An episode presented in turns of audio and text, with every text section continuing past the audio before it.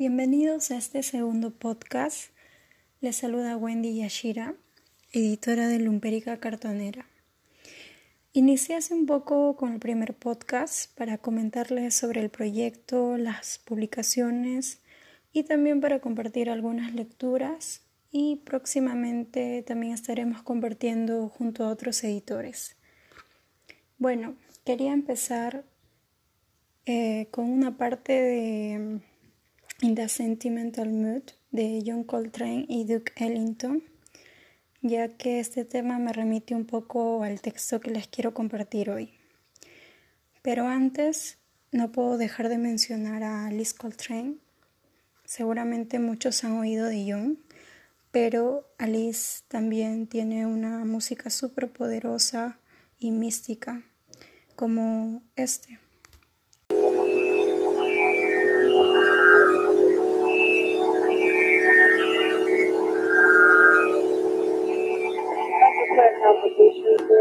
Titled Journey in Satchidananda.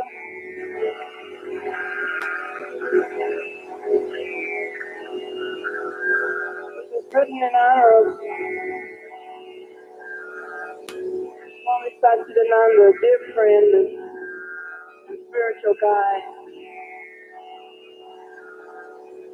During 1970, the winter of 1970 going into 71, I traveled to India and Ceylon. and visited many Indian cities and passed through the territory of where Panish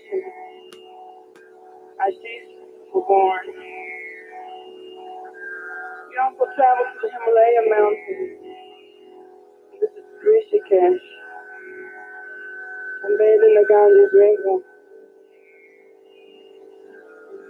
I'd like to play that piece for you now.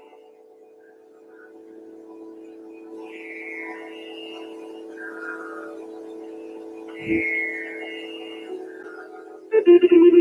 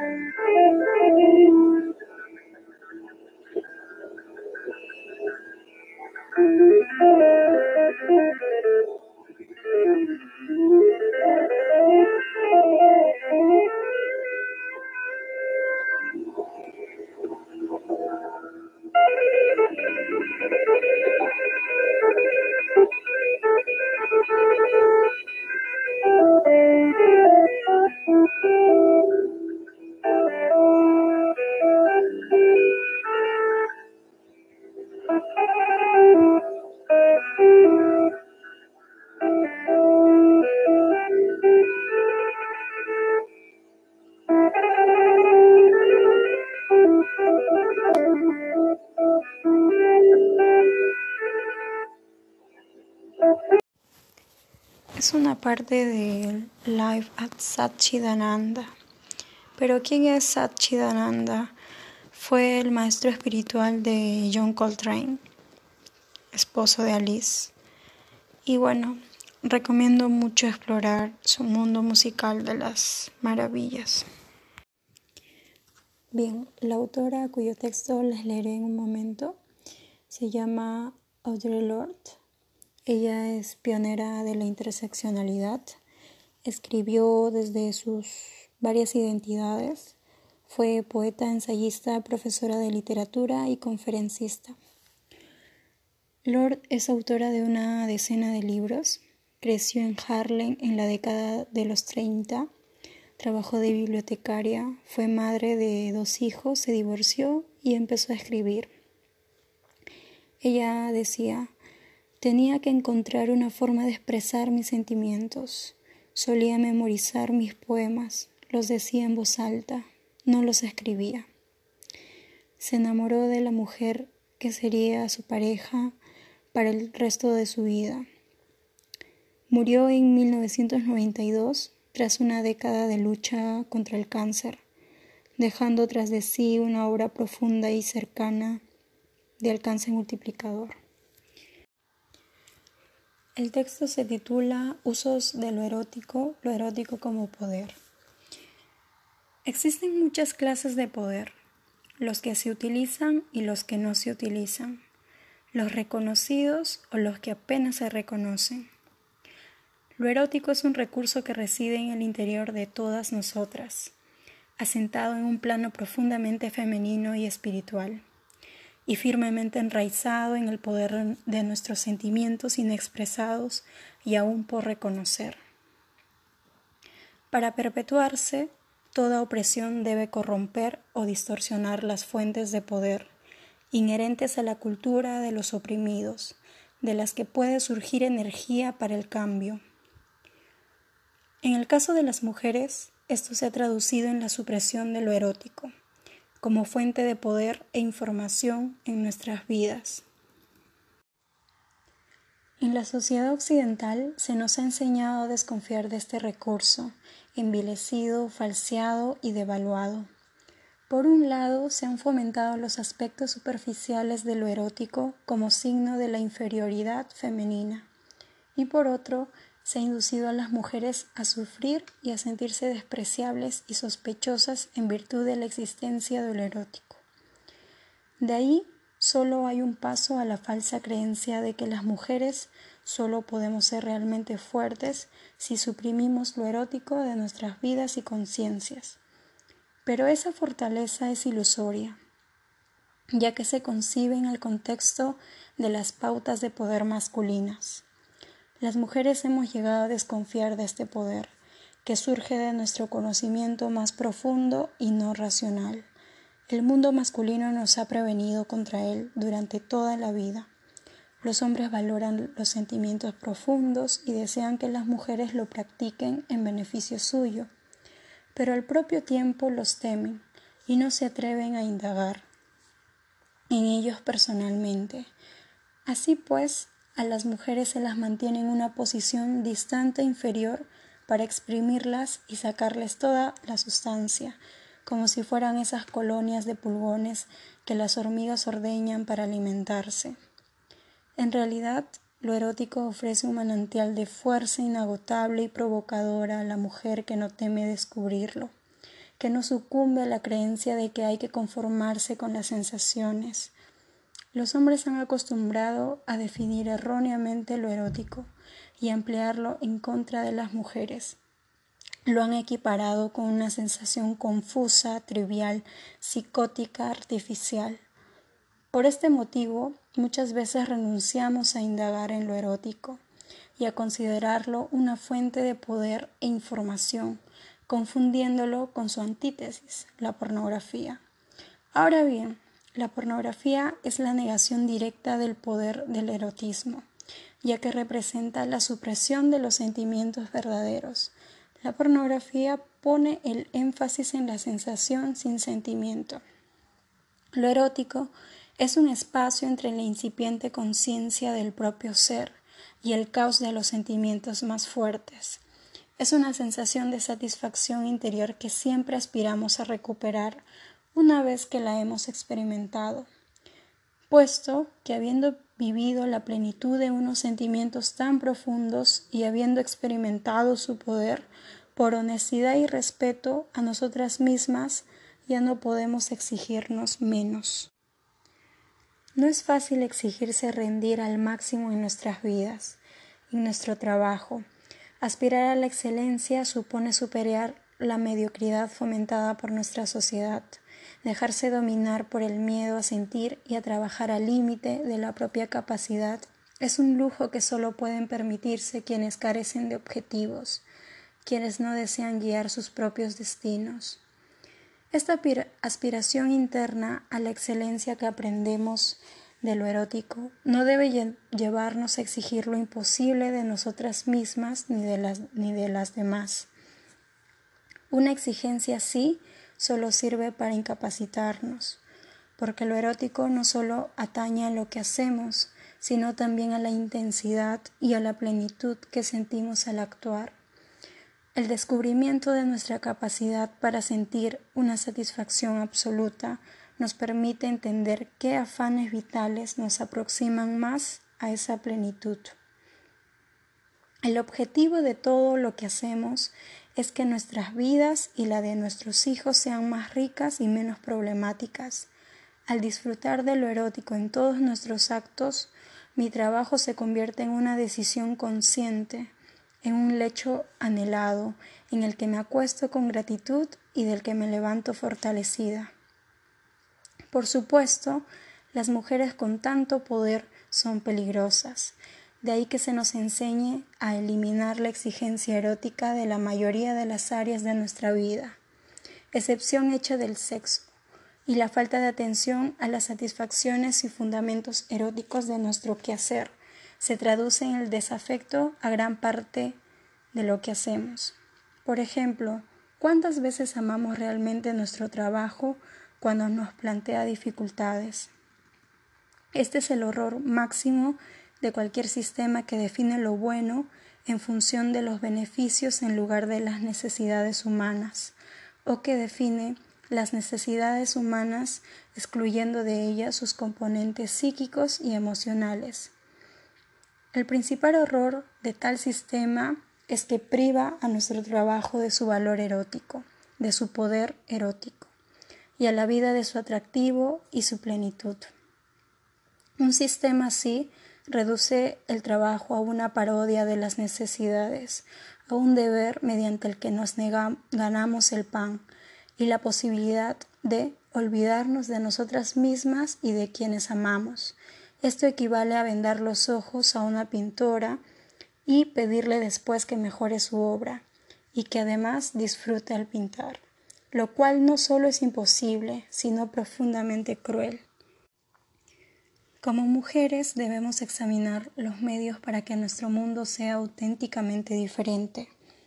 Me refiero a la necesidad de reevaluar la calidad de todos los aspectos de nuestra vida y de nuestro quehacer, y también cómo nos movemos en ellos y hacia ellos. El término erótico procede del vocablo griego eros, la personificación del amor en todos sus aspectos, nacido de caos. Eros personifica el poder creativo y la armonía. Así pues, para mí, lo erótico es una afirmación de la fuerza vital de las mujeres, de esa energía creativa y fortalecida, cuyo conocimiento y uso estamos reclamando ahora en nuestro lenguaje, nuestra historia, nuestra danza, nuestro amor, nuestro trabajo y nuestras vidas. Se tiende a equiparar la pornografía con el erotismo, dos usos de lo sexual diametralmente opuestos.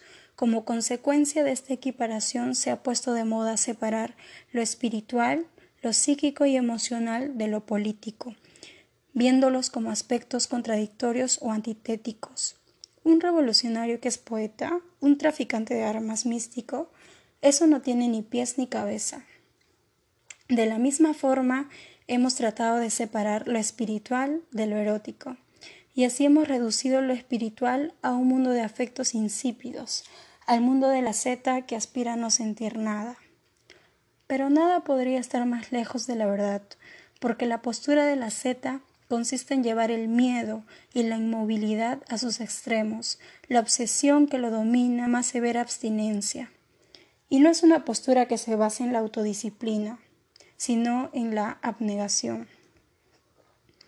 La dicotomía entre lo espiritual y lo político es asimismo falsa, ya que deriva de una falta de atención a nuestro conocimiento erótico, pues el puente que conecta lo espiritual y lo político es precisamente lo erótico, lo sensual, aquellas expresiones físicas, emocionales y psicológicas de lo más profundo, poderoso y rico de nuestro interior, aquello que compartimos, la pasión del amor en su sentido más profundo. Más allá de lo superficial, la expresión me hace sentir bien reconoce el poder de lo erótico como un conocimiento auténtico, pues el significado que encierra dicha expresión es la guía primera y más poderosa hacia el entendimiento. Y el entendimiento no es más que una sirviente que cuida del conocimiento nacido de lo más profundo. Y a su vez, lo erótico es el ama de cría o la nodriza de nuestro conocimiento profundo. A mi juicio, lo erótico actúa de diversas formas, la primera de las cuales consiste en proporcionar el poder que deriva de compartir profundamente cualquier empeño con otra persona. Compartir el gozo, ya sea físico, emocional, psicológico o intelectual. Tiende entre quienes lo comparten un puente que puede ser la base para entender mejor aquello que no se comparte y disminuir el miedo a la indiferencia. Otra función importante de la conexión erótica es que hace resaltar con sinceridad y valentía mi capacidad de gozar. Así como mi cuerpo reacciona a la música relajándose y abriéndose a ella, atento a sus más profundos ritmos, todo aquello que siento me abre a la experiencia eróticamente satisfactoria, ya sea al bailar, al, al montar una estantería, al escribir un poema o al analizar una idea. El hecho de poder compartir esa conexión íntima sirve de indicador del gozo, del que me sé capaz de sentir, de recordatorio de mi capacidad de sentir. Y ese conocimiento profundo y reemplazable de mi capacidad para el gozo me plantea la exigencia de que viva toda la vida sabiendo que esa satisfacción es posible y no hay por qué llamarla matrimonio, ni Dios, ni vida después de la vida. Este es uno de los motivos por lo que lo erótico despierta tantos miedos y a menudo se relega al dormitorio, si es que llega a reconocerse, pues cuando comenzamos a sentirlo profundamente en todos los ámbitos de nuestra vida, también empezamos a exigir de nosotras mismas y de nuestros empeños vitales que aspiren al gozo que no sabemos capaces de sentir. Nuestro conocimiento erótico nos fortalece, se convierte en un, en un lente a través de la cual escudriñamos todos los aspectos de nuestra existencia, lo que nos obliga a evaluarlos honestamente y a adjudicarles el valor relativo que poseen en el conjunto de la vida. Y obrar así es una gran responsabilidad que surge de nuestro interior, la responsabilidad de no conformarnos con lo que es conveniente, falso, convencional o meramente seguro. Durante la Segunda Guerra Mundial comprábamos paquetitos de plástico herméticamente cerrados de margarina incolora, con una densa cápsula de colorante amarillo que pendía como un topacio sobre la margarina, bajo el envoltorio transparente. Dejábamos que el paquete se reblandeciera y luego pinchábamos la cápsula para que derramase su tinte amarillo sobre el pálido trozo de margarina. Luego amasábamos con cuidado el paquete una y otra vez hasta que el color se mezclaba uniformemente con la libra de margarina. Para mí, lo erótico es como una semilla que llevo dentro. Cuando se derrama fuera de la cápsula que lo mantiene comprimido, fluye y colorea mi vida como una energía que se intensifica, sensibiliza y fortalece toda mi experiencia. Nos han educado para que temamos el sí que llevamos dentro, nuestros más profundos anhelos. Pero cuando llegamos a identificarlos, aquellos que no mejoran nuestro futuro pierden su poder y pueden modificarse. Es el miedo a nuestros deseos el que los convierte en sospechosos y les dota de un poder indiscriminado, ya que cualquier verdad cobra una fuerza arrolladora al ser reprimida. El miedo a no ser capaces de superar las falacias que encontramos en nuestro interior nos mantiene dóciles, leales y obedientes, definidas desde fuera y nos induce a aceptar muchos aspectos de la opresión que sufrimos las mujeres. Cuando vivimos fuera de nosotras mismas, o lo que es lo mismo, siguiendo directrices externas en lugar de atenernos a nuestro conocimiento y necesidades internas, cuando vivimos de espaldas a esa guía erótica que hay en nuestro interior, nuestras vidas quedan limitadas por factores externos y nos adaptamos a las imposiciones de una estructura que no se basa en las necesidades humanas y mucho menos en las individuales. Mas si comenzamos a vivir desde dentro hacia afuera, en, en contacto con el poder de lo erótico que hay en nosotras, y permitimos que ese poder informe e ilumine nuestra forma de actuar en relación con el mundo que nos rodea, entonces comenzamos a ser responsables de nosotras mismas en el sentido más profundo. Porque al reconocer nuestros sentimientos más hondos, no podemos por menos de dejar de estar satisfechas con el sufrimiento y la autonegación, así como con el embotamiento que nuestra sociedad suele presentar como única alternativa. Nuestros actos en contra de la opresión se integran con el ser, empiezan a estar motivados y alentados desde dentro. Al estar en contacto con lo erótico, me rebelo contra la aceptación de la impotencia y de todos los estados de mi ser que no son naturales en mí, que se me han impuesto, tales como la resignación, la desesperación, la humillación, la depresión, la autonegación. Sí, existe una jerarquía. No es lo mismo, no es lo mismo pintar la verja del jardín que escribir un poema. Pero la diferencia solo es cuantitativa y para mí no hay diferencia alguna entre escribir un buen poema o tenderme al sol junto al cuerpo de una mujer a la que amo. Esto me lleva a una última consideración sobre lo erótico. Compartir el poder de los sentimientos con los demás no es lo mismo que emplear los sentimientos ajenos como si fueran un pañuelo de usar y tirar. Cuando nos prestamos atención a nuestras experiencias eróticas o de otro tipo, más que compartir, estamos utilizando los sentimientos de quienes participan con nosotras en la experiencia. Y utilizar a alguien sin su consentimiento es un abuso. Antes de utilizar los sentimientos eróticos es necesario reconocerlos.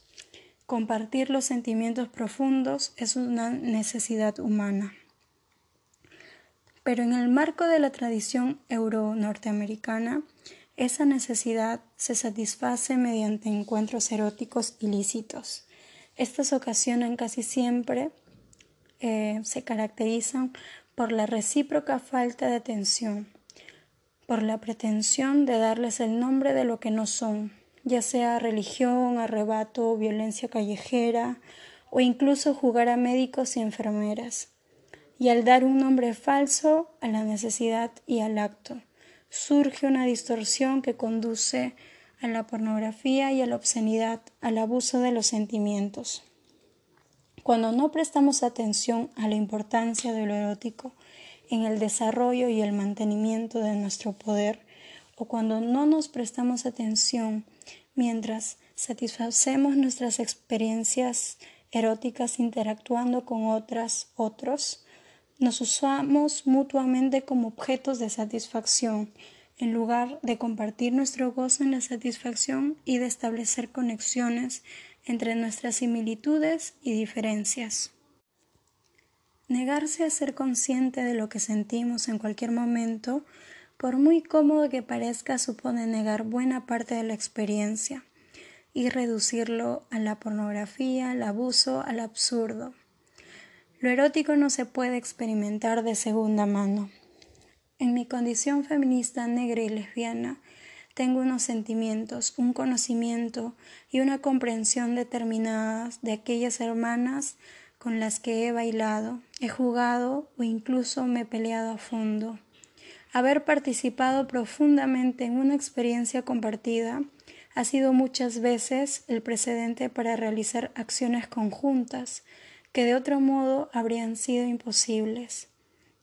Mas las mujeres que continúan actuando de acuerdo con la tradición europeo-norteamericana masculina no tienen facilidad para compartir esa carga erótica. Sé por experiencia que yo no alcanzaba a sentirla cuando estaba adaptando mi conciencia a este nuevo modo de vivir y sentir.